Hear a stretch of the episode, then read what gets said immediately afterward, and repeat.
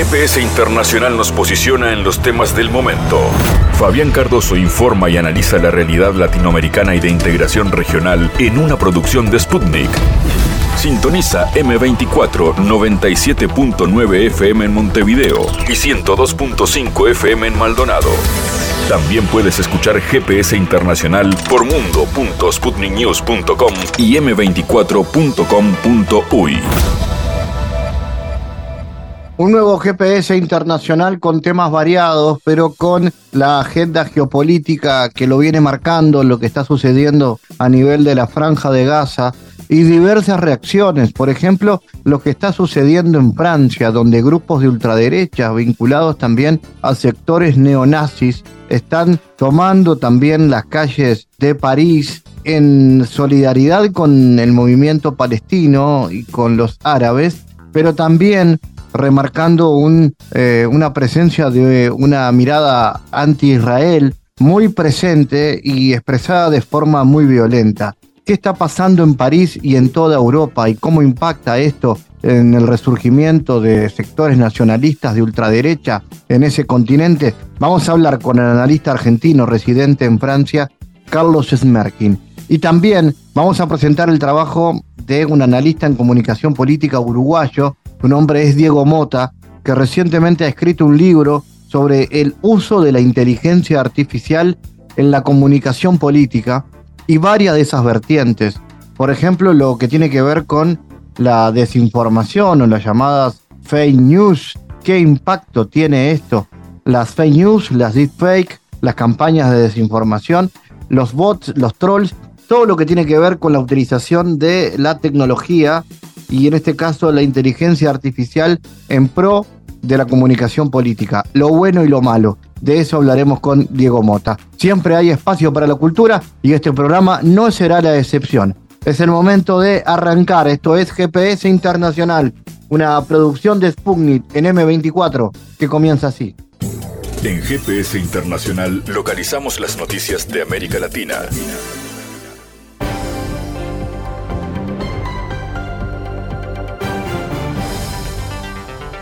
Espacio ahora para noticias. El Tribunal Supremo Electoral de Guatemala oficializó en un decreto los resultados de la segunda vuelta de los comicios presidenciales y fijó la fecha de toma de mando del ganador Bernardo Arevalo para mediados de enero del 2024. Con el presente decreto quedan oficializados los resultados de las elecciones generales y de diputados al Parlamento Centroamericano y de la segunda elección presidencial 2023, mismos que son inalterables. Los ciudadanos electos deberán tomar posesión de sus cargos el 14 y el 15 de enero del 2024, según corresponda, señaló el TCE en un comunicado.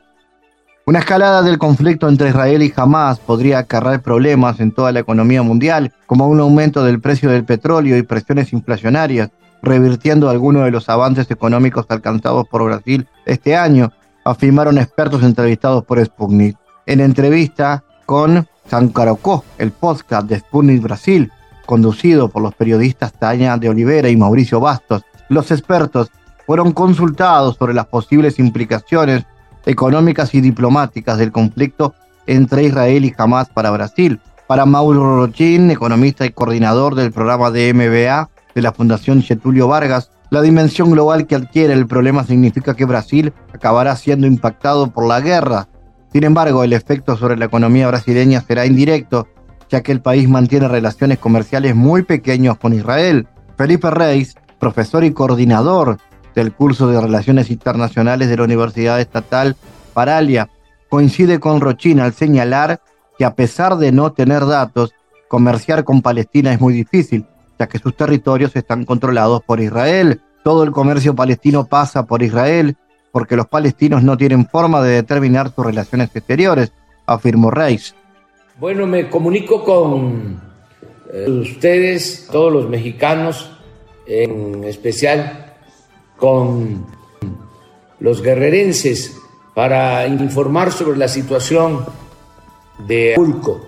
Es importante que ustedes conozcan lo que Hoy lo que estamos haciendo para enfrentar esta emergencia, porque hay mucha desinformación, desinformación, mucha politiquería.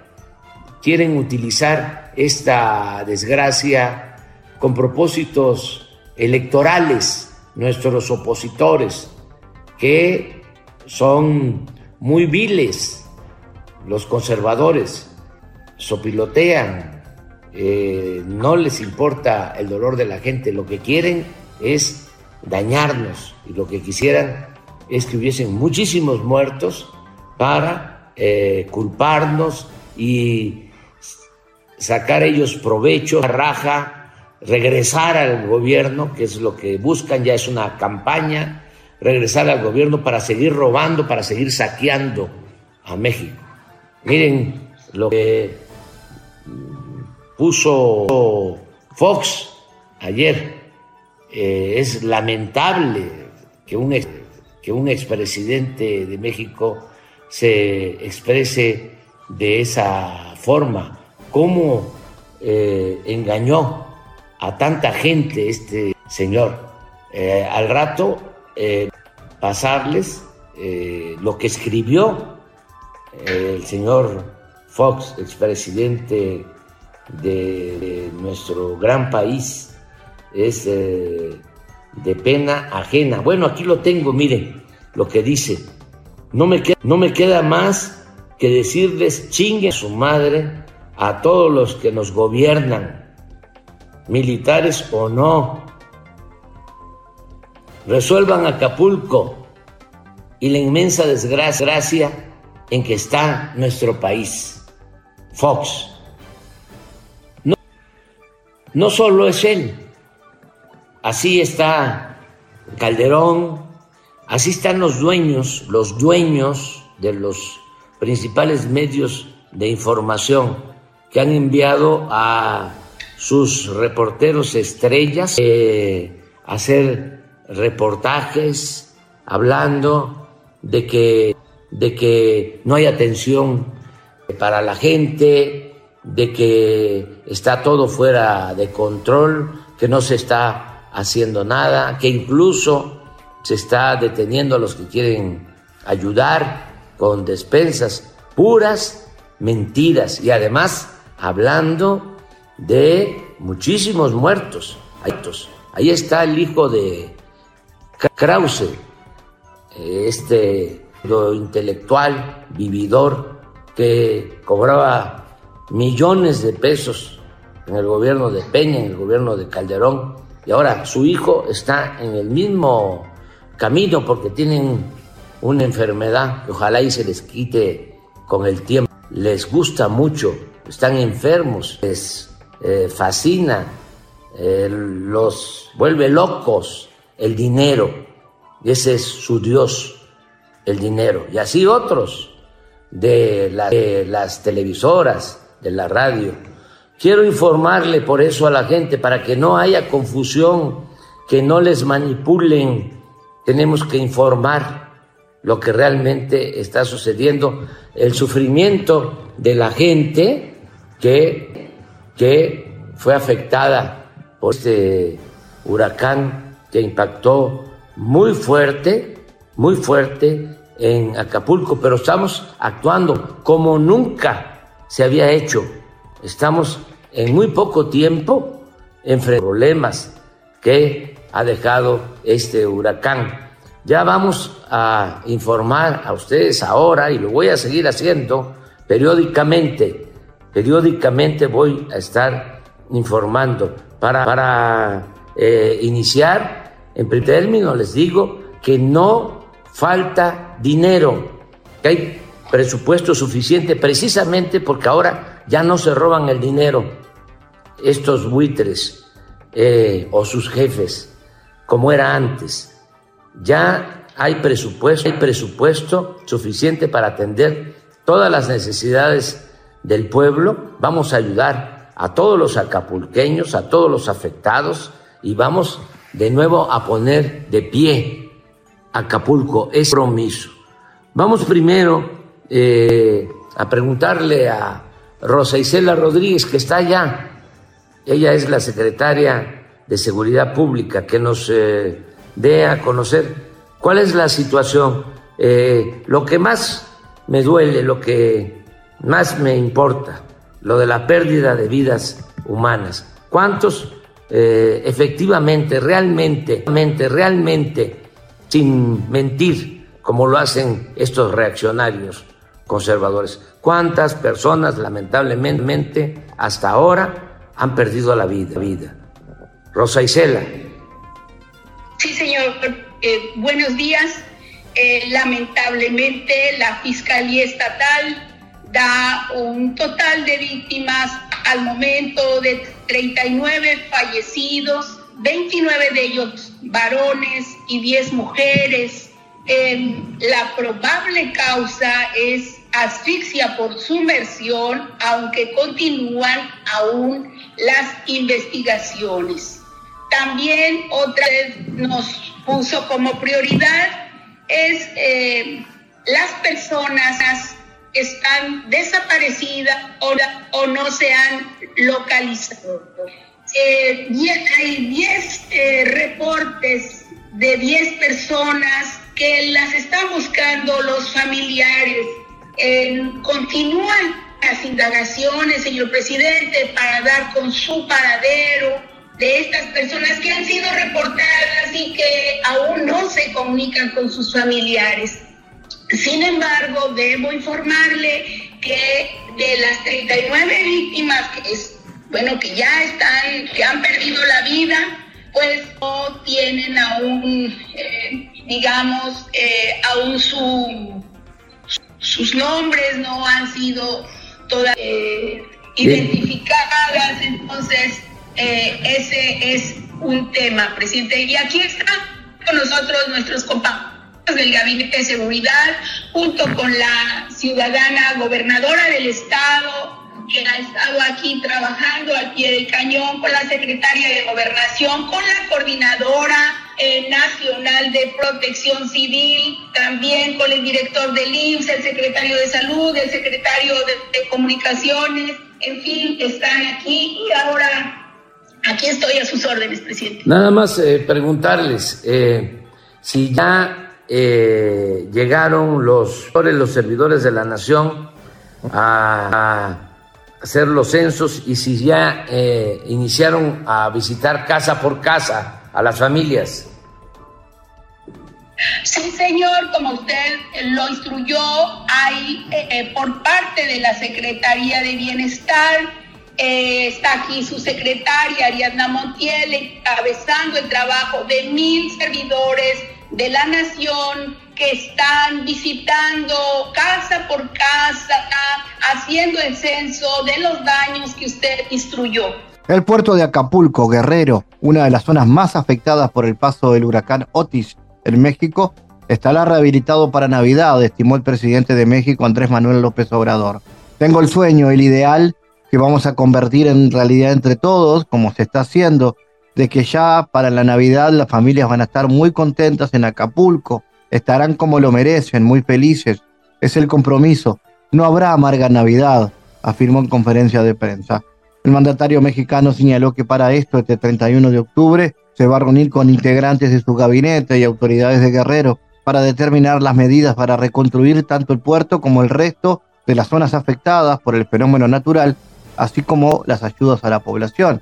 Este 1 de noviembre se darán a conocer las medidas que se están aplicando en una fase inicial, que es restablecer los servicios básicos, garantizar la seguridad, apoyar con alimentación y con agua. Ahora viene todo el apoyo en recursos para las familias, los que se le va a entregar como ayuda a damnificados y los lineamientos para comenzar la rehabilitación y el poner pie a Acapulco. El Servicio Federal de Seguridad de Rusia obtuvo evidencias irrefutables de que los servicios secretos de Ucrania participaron en el intento de asesinato de Oleg Tarsov, exdiputado ucraniano residente en Rusia.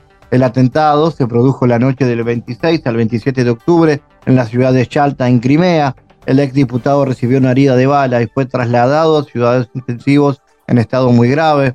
Recibimos pruebas irrefutables de la implicación de los servicios especiales ucranianos en la organización de este delito que evidencian que se usaron métodos comparables con las actividades de las estructuras terroristas internacionales. El PSB detuvo al presunto coordinador del atentado, un ciudadano ruso de 46 años, que confesó su culpabilidad y admitió haber cooperado con el Servicio de Seguridad de Ucrania. El trabajo para identificar el autor del ataque sigue en marcha, agregó la nota. En este momento el estado de salud del diputado es satisfactorio y su vida no corre peligro. Tasov se desempeñó como diputado de la Rada Suprema del Parlamento ucraniano del 2002 al 2014. En el 2014 apoyó la independencia de las repúblicas populares de Donetsk y Lugansk y se convirtió en el presidente del Parlamento de Novorossiya, la unión de las dos entidades territoriales que existió de 2014 a 2015.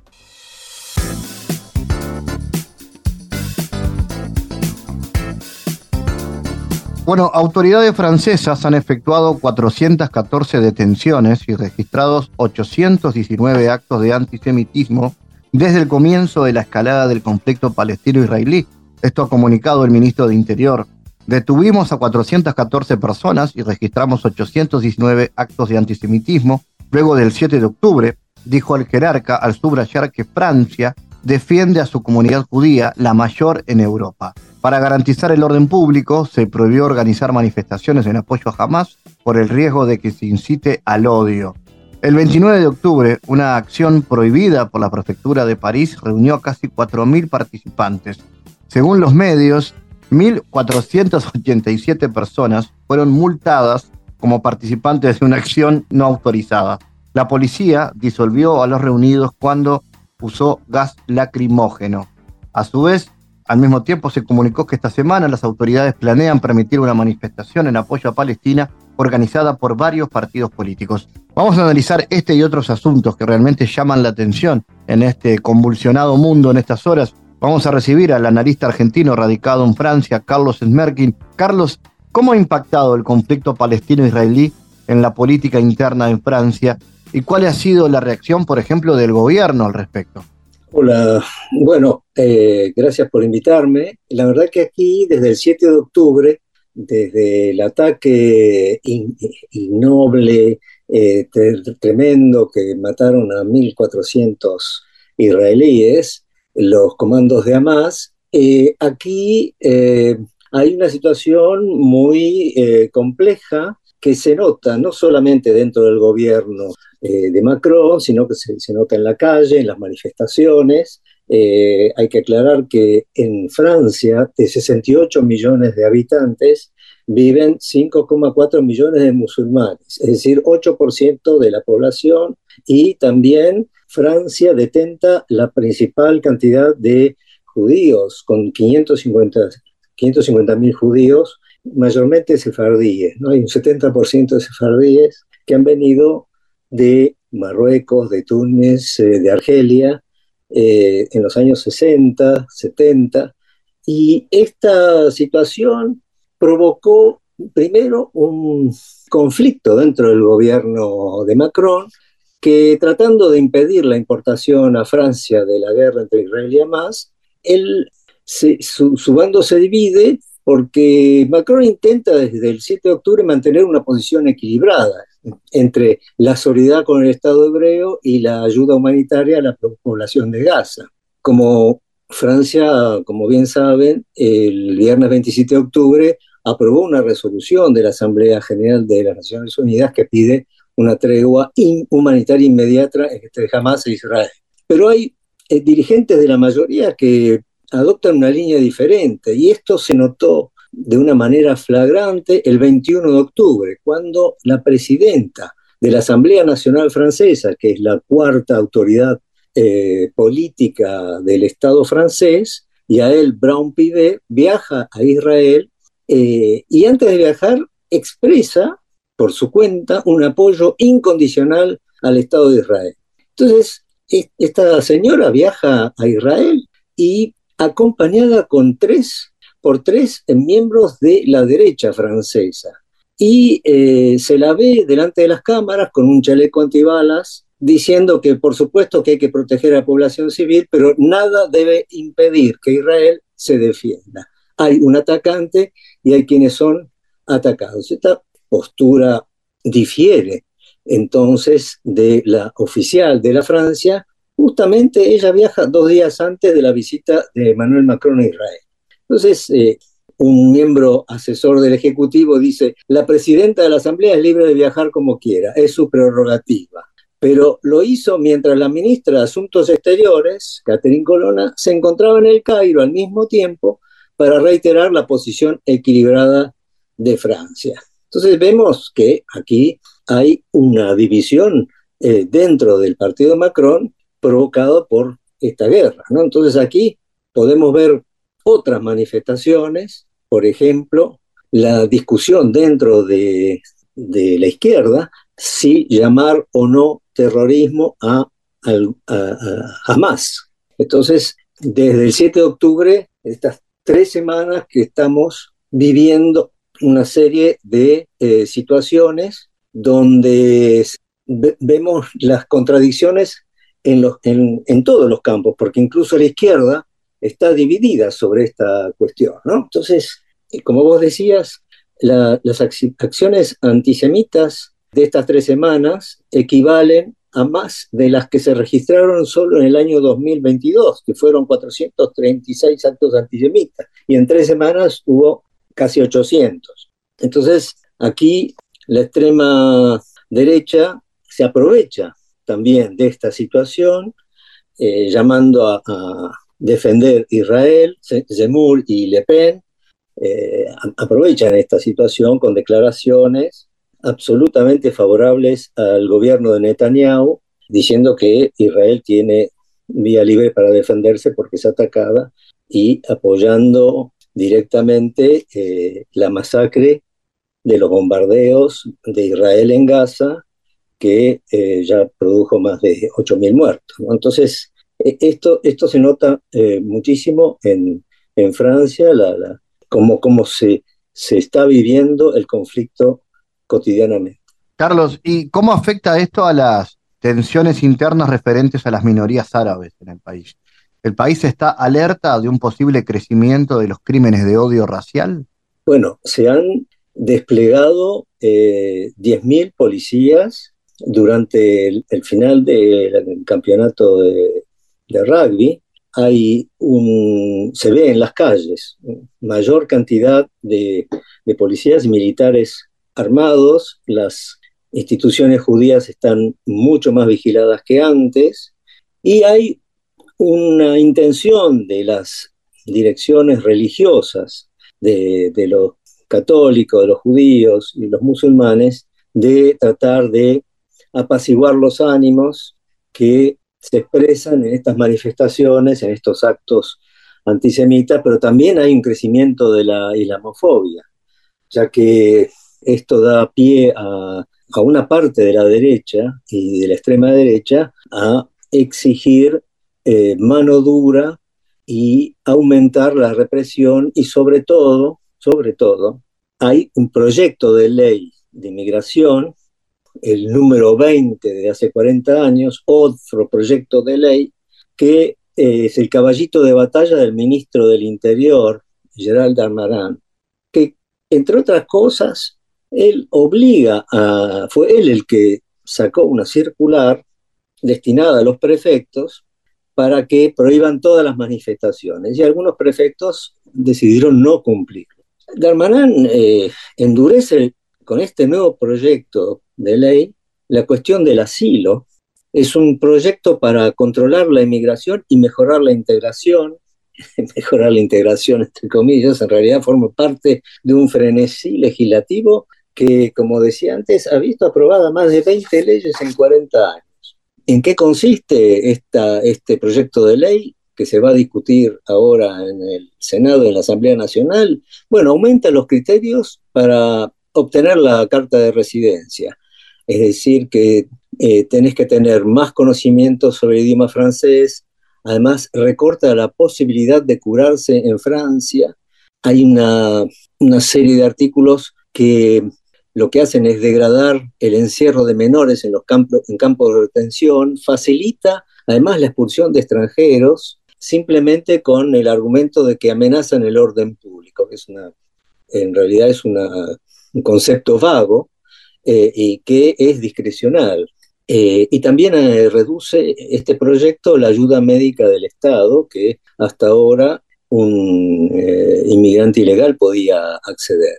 Además, este, este proyecto de ley prevé la creación a título experimental de un permiso de residencia temporal. Es el artículo 3, que dice que es, este permiso de un año se lo van a dar a aquellos que puedan entrar en el mercado de trabajo en oficios deficitarios, es decir, en oficios que necesitan mano de obra. Y la regularización de los trabajadores afectados, bueno, eh, residentes, tienen que ser residentes en Francia desde al menos tres años, entonces, según este proyecto, sería automático y dejaría de ser arbitraria. Es el único punto positivo, digamos, pero que la derecha y la extrema derecha lo rechazan. Dicen que votarían la ley si anulan justamente el único artículo que beneficiaría a los que ya están aquí ilegalmente y que podrían trabajar oficialmente. Entonces, ahí tenemos una situación que permite a Gerald Darmanin, que eh, está en conflicto con la primera ministra, Elizabeth Borne, sobre algunos temas, eh, porque Darmanin se está posicionando para las elecciones de 2027. Entonces sigue eh, en su carrera presidencial, se, se, ubica como alguien mucho más a la derecha que Macron, y, eh, entre otras cosas, por ejemplo, el hombre manda una circular a los prefectos y a la gendarmería diciendo que en lugar de la distancia de 10 metros, ahora se puede tirar los eh, lanzadores de bala de defensa, los LBD, los llaman aquí, o sea, los flashball, a 3 metros. Es decir, lo que ha causado en, la época de los chalecos amarillos una serie de heridas graves como la pérdida de ojos, eh, el tipo lo que hace es acrecentar la posibilidad de herir a la gente con esas armas eh, que los propios gendarmes desaconsejan adoptar. es algo insólito. Después también, bueno, hubo polémicas eh, sobre lo que dijo el futbolista Karim Benzema apoyando a los palestinos, entonces lo quieren echar, en fin, hay toda una serie de, de situaciones eh, complejas causadas por esta, esta situación de la guerra en Gaza. ¿no? Por otro lado, nosotros aquí en Francia, bueno, hay un pedido de, de que se, se, liberen a los rehenes. Por ejemplo, la, la, la izquierda, la izquierda oficialmente pide que Israel detenga las operaciones militares en Gaza, la liberación de los rehenes de Hamas y el fin del bloqueo y el cese del fuego para que se inicie un verdadero proceso de, paz entre israelíes y palestinos. Pero hubo una polémica eh, porque, contra Mélenchon porque no dijo precisamente que Hamas era un movimiento terrorista. Entonces ahí eh, hay un, proceso de, ruptura dentro de la izquierda dentro de la NUPES, la Unión Popular Ecologista y Social, creada el año pasado para las legislativas, y bueno, no sé qué, cómo terminará la cuestión, porque además el año que viene hay elecciones europeas y la izquierda por ahora se presenta separada, cada partido por separado. Una situación eh, compleja. Atentos a esta evolución, por supuesto, porque son temas que marcan la agenda y que dan claramente, Carlos, una, una idea de qué está pasando en Europa, no solamente en Francia, sino también en la Unión Europea. Te agradezco por este análisis primario muy completo de lo que está pasando y seguiremos atentos. Muy bien, muchas gracias. Hasta la próxima. Un abrazo a todos. Analizamos los temas en GPS Internacional.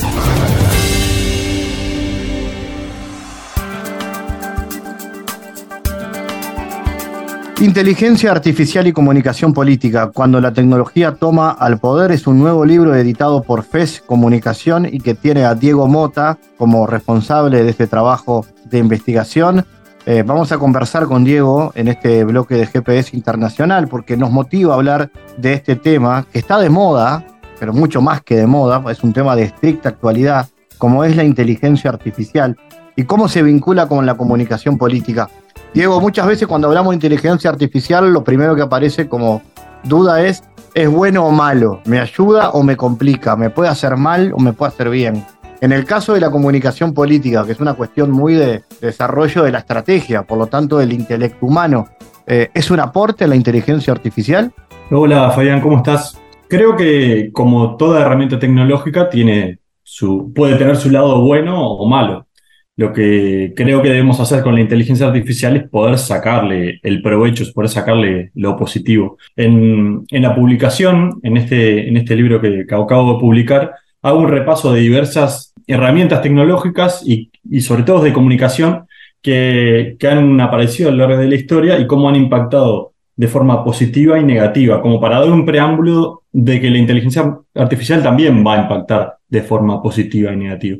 Entonces, sí, eh, hay un buen panorama en, el cual la inteligencia artificial puede aportar tanto a la comunicación de gobierno, de crisis, de riesgo y electoral, pero también corremos algunos riesgos. Falta bastante regulación en el tema. Hoy, hoy mismo Estados Unidos acaba de sacar una nueva regulación que, que nombra la inteligencia artificial como eh, de seguridad nacional, es decir, todos los avances grandes se tienen que ser comunicados al, eh, bueno, al gobierno, porque, bueno, como bien decías, está en tela, está en tela de juicio esto de qué, qué puede ser las luces y las sombras, qué puede ser lo positivo y negativo. Y hay cosas que son claramente muy claras, ¿no? Justamente, valga la redundancia en estos temas. Por ejemplo, la utilización de la tecnología para generar noticias falsas, las llamadas fake news, que son realmente un problema, no solo en la política y la otra son las llamadas deepfake, o sea, las alteraciones de los videos que uno ve circulando por las redes, por YouTube, por ejemplo, y que con inteligencia artificial uno puede hacer hablar a alguien en otro idioma o decir algo que nunca dijo, ¿no? Eso sí es un problema. Exactamente. Em, en, campañas electorales veníamos con esto de las fake news hace unos años, que era como el, concepto de moda, las campañas negativas y las noticias falsas. Y ahora, ya hace un año o un poco más, hemos llegado a esto que se llama las deepfake. Seguramente habrán visto eh, la fotografía del Papa vestido con ropa de rapero. Esa fue como de las primeras eh, imágenes trucadas que se hizo muy viral. Eso no intentó ser una deepfake, pero terminó siendo porque a uno cuando le llegan imágenes o como bien decías audios o videos, no puede discernir si son reales o no. Ah, por eso el término de deepfake quiere decir eh, como mentira profunda. Entonces ahí sí estamos eh, ante un gran problema que va a ser difícil de regular, pero, pero tenemos que informarnos y profesionalizarnos cada vez más para poder gestionar estas situaciones. Bueno, más o menos por, por ahí va la cosa. Y aparecen los, los, otros que también se han vuelto de moda en algún momento, los llamados bots y trolls, ¿no? Eh, exacto, esas máquinas que replican mensajes y los otros en realidad que son seres humanos que están para replicar discursos de odio, ¿no? ¿Cómo, cómo se relacionan con el tema de la inteligencia artificial? ¿Cómo pegan los bots y los trolls? Exacto. Eh, bueno, esa era la, la, otra pata que se venía analizando en los últimos años en las campañas electorales. Y, ahí en el libro yo comento que hay algo que no, no se ha visto todavía, pero seguramente se va a ver, y son bots eh, con un motor parecido a lo que es eh, ChatGPT. Entonces va a ser un bot que puede interactuar, casi que un militante digital, que puede interactuar y convencer a la gente, ¿no? Eh, analizando sus perfiles de redes sociales, por ejemplo, y buscar lugares comunes de conversación.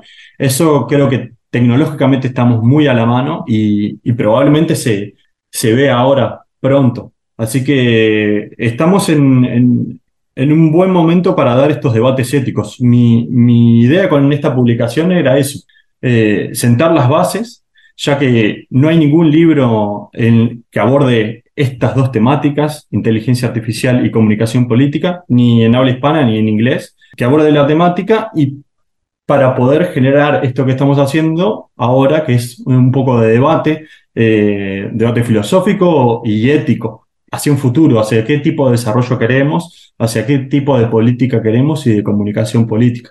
En este sentido, también se han desarrollado algunos experimentos con esto que decía de los bots, de bots que sean positivos, que rastreen los discursos de odio, que los atajen, que los etiqueten, es decir, a la persona que hizo ese discurso de odio, o un bot, pero esperemos, hablando en el caso de una persona, le aparece una etiqueta que dice eh, usted está em, hiriendo eh, a tal comunidad, hiriendo la sensibilidad de, tal comunidad. Y de esa forma parece que muchos de los discursos de odio bajan. Además, hay como en este experimento que se hizo en Suiza, hay como un call center que va y chatea con esa persona tratando de bajarle un poco el perfil y parece que tiene buenos resultados. Eh, ahí sería la inteligencia artificial utilizada eh, para mitigar los discursos de odio. Entonces, como te decía, tenemos luces y sombras, tenemos eh, todo este aparato que se puede usar para manipular, para mentir, pero también se puede usar para confrontar. Y creo que ahí estamos los profesionales para, para dar esta batalla. Y ahí donde vos incorporás, Diego, el concepto de la ética, ¿no? Una, palabra súper importante que te preguntás qué tiene que ver la ética en todo esto y hablas, por ejemplo, de, bueno, la vigilancia, la democracia directa y participativa, eh, los algoritmos, ¿no? Que a veces pueden premiar al odio o, y darle más espacio a la polarización. ¿Qué importancia tiene la ética? Eh, bueno, en la ética en todo lo que es inteligencia artificial, no solo en la política, sino en general, eh, está teniendo un rol súper preponderante. Sobre todo, esto que te decían, plantearnos qué tipo de sociedad queremos, porque la inteligencia artificial va a impactar en, en casi todos los, los, temas políticos de nuestra sociedad. en la distribución de la riqueza, en la gestión de los recursos, de los servicios públicos, en casi todo lo que decías de la, la posibilidad de una democracia directa, o sea, va a impactar nuestras vidas como pocas tecnologías han impactado antes. Entonces, hacer este debate ético de para dónde queremos un desarrollo, qué es el desarrollo y para dónde lo queremos, es fundamental. Ahora también eh, se están levantando muchas voces por, por el tema del trabajo, del empleo, que parece que la inteligencia artificial va a desplazar muchos trabajos. Bueno, ahí también entra, entra el debate ético. Diego, finalmente hablas del acceso como un derecho para combatir las, eh, las desigualdades. ¿no? Y bueno, algunas recomendaciones a, gobierno. ¿Falta todavía, te parece, preparación de la sociedad y sobre todo de, la clase dirigente, ¿no? Sobre el tema de la inteligencia artificial, ¿estamos todavía lejos de terminar de entenderla? Eh, yo creo que sí, porque el avance de la tecnología es demasiado rápido como para que nos ayornemos. Entonces, termina siendo muy técnico. Lo que yo planteo en el libro, que es eh, casi una expresión de, un sueño, o sea, lo que uno quisiera, ¿no? De deseo, una expresión de deseo, es que hubiese una inteligencia artificial pública. Hay algunas voces, algunos teóricos que están hablando de esto, de desarrollar inteligencia artificial eh, con algoritmos abiertos, con datos abiertos, pero bueno, la realidad es que estamos bastante lejos, lejos de eso. Y, y por otro lado está la clase política, que debe estar a la altura de los acontecimientos, pero como bien decías, mucha gente ni siquiera entiende cuál es el alcance de esta tecnología. Por eso yo mencionaba hoy más temprano el paralelismo con otras tecnologías. Lo que podemos hacer es ver la historia para aprender de la historia y no cometer los mismos errores. Entonces, sería un buen momento para que tanto la clase política y nosotros desde todas las subdisciplinas políticas demos este, este debate nos pensemos como sociedad, pensemos qué puede favorecer a la democracia y, bueno, y trabajar juntos. Como te decía al principio, la idea de esta publicación era sentar las bases para, para este debate. Hago como lo que fuera, lo que sería un, un estado del arte, un estado de situación, con todos los insumos que, que, encontré, fueron más o menos unos dos años de investigación y, espero que sea útil para esto, para, para dar la discusión. Diego, eh, hemos hecho un repaso breve ¿no? de, los temas de este libro. Quien quiera, quien haya quedado de alguna manera enganchado con esto, ¿dónde puede acceder con, a este material? Eh, en la biblioteca de, de FES Comunicación está online para descargarse gratis. Así que esa era, esa era la intención, que fuese un material de divulgación para, para sentar las bases de, de conversaciones, discusiones y, y, bueno, y esperemos pactos futuros. Ok, FES FEC Comunicación, ¿no? La Fundación FES. ahí se puede encontrar. Fundación, exactamente. Muy bien. Diego Mota, gracias por estar. Muchas gracias por el espacio, Fabián. En GPS Internacional navegamos por la sociedad y la cultura.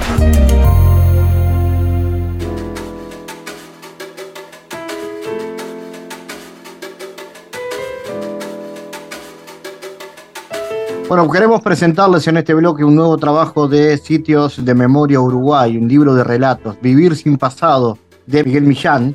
Miguel eh, va, a va, a conversar con nosotros en este bloque. Eh, es un libro en versión papel y digital que se presenta eh, en esta semana en Montevideo y luego tendrá otra presentación en Mercedes, departamento de Soriano. Sitios de Memoria es una contribución también a mediante ensayos y relatos de protagonistas del pasado reciente. En el caso de Miguel fue dirigente estudiantil de enseñanza secundaria, fue preso político en el cuartel de Mercedes en la década del 70, luego liberado, fue secuestrado en septiembre de ese mismo año en los vagones de Canelones, donde permaneció casi dos meses, luego fue trasladado a la cárcel del cilindro municipal, y luego fue exiliado en Cuba donde culminó sus estudios de licenciatura en letras en la Universidad de La Habana. Vamos a hablar con Miguel sobre lo que implican estos relatos, eh, lo que tienen para contarnos eh, con sitios de memoria de Vivir sin pasado. Miguel, ¿cuánto hay de vos en estas historias de Vivir sin pasado? Mira, eh, en realidad estaba sacando la cuenta que llevo seis años escribiéndolos con borradores que han ido circulando en, con otros y otras que han vivido experiencias similares, en donde yo chequeaba y hacía una especie de taller literario. Luego pasaron por revisiones de estilo y terminaron en manos de, gente eh, profesional de la escritura, amigos, eh, que, donde yo le, pedía que me dieran opiniones sobre la, parte literaria, ¿no? porque me, preocupaba, me preocupaba que fueran escritos con un sentido literario, como, como, cuentos realmente, ¿no? Con relatos con, con su presentación, desarrollo, nudo, desenlace, como los clásicos cuentos. Y cuando me dieron el, visto bueno, ahí entonces, este, con Mariana Rizzo y, Rodrigo eh, de Sitios de Memoria, que ya habíamos, habíamos sacado en el 2020 otro libro, este, lo empezaron, lo, lo editaron ellos. Y la verdad que yo pensaba que hay en estos relatos hay como una escritura previa que se perdió en la lejanía y en no en el olvido mío. Yo siempre escribí porque cada vez que pasaban esas cosas que, que dice en la solapa del libro, ¿no? Que caí preso siendo menor de edad en el cuartel de Mercedes, después me secuestraron en Canelones, eso, digamos, en el medio de lo que fue la operación Morgan contra los comunistas en el, en el Uruguay. Y luego protagonicé para mí la fuga más famosa del mundo mundial porque fue la que yo me fugué. Y nadie la recuerda capaz y, menos recuerdan que fui yo el que me fugué. Pero del cilindro y nos este, asilamos en la Embajada de Venezuela, de ahí presenciamos el, el, secuestro de Elena Quintero de los jardines de la Embajada de Venezuela en Boulevard Artiga Iguaná. Eh, luego viví nueve años en Cuba y, estudié eh, letras en la Universidad de La Habana. o sea que tengo mucho para contarles a, mis nietos, lo viví de adentro, pero soy un gran lector y gran lector de, relatos y de, testimonios de, la historia reciente del, Uruguay, esa que se habla de historia reciente, en realidad ya estamos cumpliendo 50 años del golpe. Y yo sentía que faltaba, faltaba algo, que era eh, eso que dice Gustavo Espinosa en el, prólogo, que son relatos desangelados. El ángel ha muerto. Entonces, eh, hasta ahora, digamos, los victimarios, algunos están presos, la mayoría están sueltos, no hablan de lo que nadie habla, nadie dice, ellos sobre todo, no aceptan y no reconocen que hubo torturas. Y del lado de las víctimas, la tortura es como un tabú. Entonces yo sentía que esa parte es la que no está contada. Y en estos 11 relatos yo cuento eso, pero desde el lado de la sensibilidad humana, de, lo que se recuerda en, el, en, la piel, lo que queda impregnado en la piel, porque en realidad eso es, no está contado, este, porque doy fe que no está contado porque me he leído casi todos los libros que se han publicado sobre historia reciente, de testimonios. Entonces, eh, bueno, es de eso que se trata, vivir sin pasado. Como que hay bastante de épica en estos relatos, por lo menos uno puede pensar que hay, que hay épica. El tema es cómo trasladarse esa épica, cómo hace para contar uno su propia historia sin, sin ruborizarse. Bueno, no, bueno, sí, claro, pero justamente eh, no es la épica gloriosa, es el, vivir diario de la gente que sobrevivió hasta hoy. O sea, no es, no tiene nada de, heroico, todo lo contrario. O sea, vendría a ser eso, que es el lado, el lado oculto de la luna, de lo que nadie quiere hablar, de lo que nadie quiere contar, de lo que nadie ha contado hasta ahora eh, en, en el Uruguay. Salvo algunos atisbos, pero muy, muy, muy, muy, muy leves, en donde no, no se pone el acento ahí. ¿Qué pasó? ¿Qué pasó eh, en, nosotros y por supuesto en, la sociedad cuando se instaló esa cosa monstruosa que era la tortura, que era una especie de guillotina eh, gigantesca que pendía sobre eh, las cabezas de los tres millones de uruguayos. Y se trata también, obviamente, de historias colectivas, digamos, por más que te involucran y te tocan, es la historia de una generación. Sí, porque eh, eh, en, ese periplo de año y medio en el que yo caí preso, estuve clandestino, volví a caer preso, estuve, en fin, un año y medio, fue muy intenso, muy intenso por lo que viví, pero además lo que viví con otros y lo que le escuché contar a otros, porque ahí entre nosotros nos contábamos todos, ahí, ahí era sin máscara y digamos, sin andarnos ocultando entre nosotros, ¿no? Entre nosotros era una manera de solidarizarnos, ponerle oído a lo que te contaba el otro. Y luego, con esta cosa de, lector compulsivo, he leído miles de páginas también de tanto de, de, las actas de la justicia militar que, se abrieron para que nosotros las pudiéramos tener, los que pasamos por la justicia militar, como los archivos secretos que han ido saliendo a, cuentagotas eh, de Berruti y Castiglioni, por ejemplo, que están disponibles en, Internet. he leído miles de páginas de esas y, luego he ido vuelto a corroborar con eh, los personajes, con, digamos, en estos, en estos cuentos que es, yo ficcioné todo eso, una cuestión claramente ficcionada es que los nombres de las víctimas no están, son eh, nombres ficticios. Eso es una de, las de las condiciones que me puse en los nombres de las víctimas para no victimizarlas de vuelta, otra vez, no están, porque realmente las víctimas fue el pueblo uruguayo entero, no, no, no, no fuimos algunos, fue el pueblo uruguayo entero el que sufrió el terrorismo de Estado. Eh, bueno, vos contás ahí algunas de estas, de estas historias. Ahora, hay mucha literatura, ¿no? Sobre lo sucedido en esa época. ¿Qué crees que aporta, que aporta tu libro de diferente o, o, cómo te imaginas vos, ¿no? De, contenido distinto a todo lo que hay.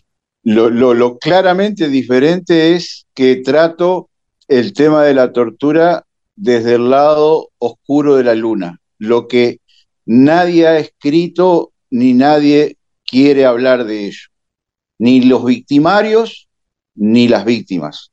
O sea, sobre esto que está escrito ahí en, Vivir sin pasado, en estos 11 relatos, nadie quiere hablar. Nadie quiere hablar por pudor, por vergüenza, por el que dirán, eh, pero yo consideré que era necesario que esto lo contáramos nosotros para que los que vengan detrás sigan hurgando en ese pasado, porque es más atroz de lo que todos han contado hasta ahora. Excelente. Miguel, bueno, ¿qué pasos van a darse a partir de la presentación de, este libro? Digamos, ¿va a tener presentaciones? ¿La idea es generar algún tipo de charlas para esto? Sí, eh, primero eh, el viernes a las 7 de la tarde en la sede de la Federación Nacional de Profesores, de donde yo soy parte, en Maldonado y, y Michelini. Ahí a las 7 de la tarde vamos a estarlo presentando. Luego, el día siguiente, el sábado, acá, eh, también a las 7 de la tarde, en la sede de Aute, Mercedes, eh, lo, vamos a volver a presentar. Y cada presentación hacemos una venta promocional del ejemplar del libro en, papel. Pero a partir de ahí queda liberado online, este, gratuito, en los sitios de memoria.ui. Y luego también van a quedar en, algunas librerías amigas, tanto de Montevideo como de Mercedes, y seguramente vamos a hacer presentaciones en, otros lugares del país a medida que se vaya conociendo. Miguel, gracias y por supuesto, atentos a escuchar estas historias y a encontrarnos pronto. Gracias, Miguel. Muchas gracias a vos. El mundo en GPS internacional.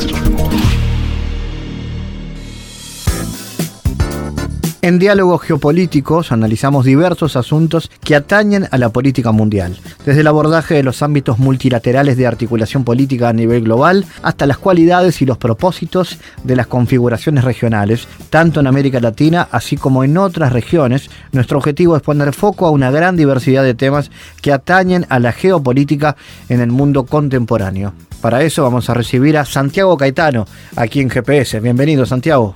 ¿Qué tal, Fabián? Hoy hablaremos de la postura del ex secretario general de las Naciones Unidas, Kofi Annan, quien planteó la problemática de la intervención internacional en crisis humanitarias a partir de una reflexión en torno a la redefinición del concepto de soberanía, motivado por la coyuntura de hegemonía liberal de la época. En tal sentido, en un contexto de optimismo liberal, tras el colapso de la Unión Soviética y el fin de la Guerra Fría, Annan plantea que en un mundo asignado por la interdependencia, la globalización y la preeminencia de los derechos humanos, que el interés nacional de los estados debería ser redefinido hacia la persecución de intereses y valores comunes. Esta coyuntura alienta a cambios en el concepto de la soberanía estatal condicionada a las fuerzas de la globalización y la cooperación internacional, a partir de un mayor destaque de los derechos individuales. Y en ese contexto, ante las crisis humanitarias, Annan promueve la articulación de consensos en la comunidad internacional en torno a la configuración de principios que definan el tipo de intervención y los actores.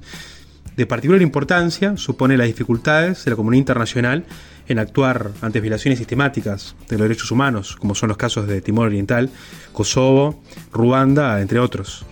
La configuración del orden unipolar en los años 90, a partir de una primacía global norteamericana, deja entrever los riesgos de actitudes imperiales que Michael Doyle, autor del cual hablamos en otras columnas, advierte en las intervenciones por parte de estados liberales fuertes en estados con otros regímenes, bajo el signo de la promoción y profundización de la democracia y libre comercio en el sistema. En tal sentido, las implicaciones de las intervenciones de Occidente en Medio Oriente y el mundo árabe en nombre de la defensa de derechos humanos y la democracia permite advertir la interrelación entre los anhelos democráticos con los intereses geopolíticos de las principales potencias del mundo occidental. Gracias Santiago por tu aporte a GPS Internacional. Gracias Fabián, hasta la próxima. GPS Internacional, una producción de Sputnik con la producción periodística de Santiago Caetano, siguiendo los temas más importantes de la agenda latinoamericana y con visión global. Esta producción de Sputnik que se despide y que nos invita también a que nos sigan a través de las redes sociales. En Twitter somos GPS Inter y estamos también en Facebook, GPS Internacional. Fabián Cardoso en GPS Internacional junto a los protagonistas analizó la realidad. Una producción de Sputnik por M24, 97.9 FM en Montevideo y 102.5 FM en Maldonado. Que puede volver a escuchar en mundo.sputniknews.com y m24.com.uy.